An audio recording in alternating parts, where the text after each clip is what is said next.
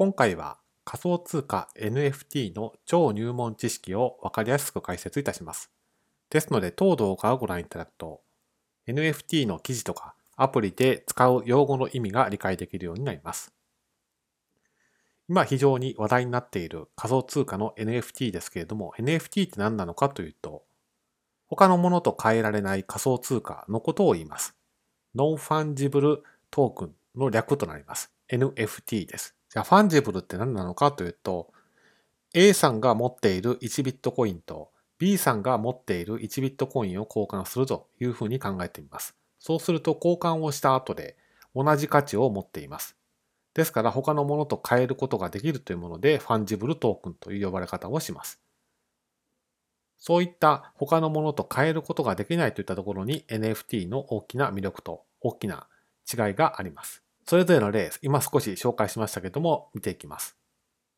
ファンジブルな資産の例っていうのは今申し上げた通り、ビットコインとかです。交換の前後で持っている価値と内容が変わらないというのが最大の特徴です。これがファンジブルな資産です。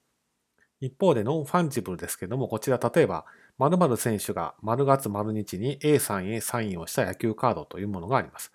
これは世界でこのように1枚しかありません。値段いくらかで売ると、まあ、それは金額で納得したから売れるわけなんですけれども、受け取ったお金とこの野球カードについては同じ価値ではありません。ですから、ノンファンジブルな資産ということになります。それでは仮想通貨 NFT の特徴を見ていきます。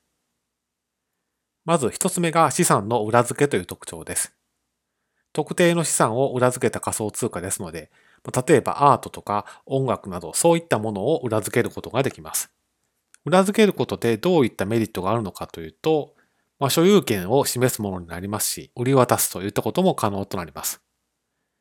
アートとか音楽とか言うと、本当に目の前の人が所有権を持っているのかといったところが不安に思いますけれども、この仮想通貨 NFT を持っていると、その人が所有者なんだということがはっきりとするわけです。ですから取引の相手としては安心して取引をすることができます。その他ですと本物の証明になるといった特徴もあります。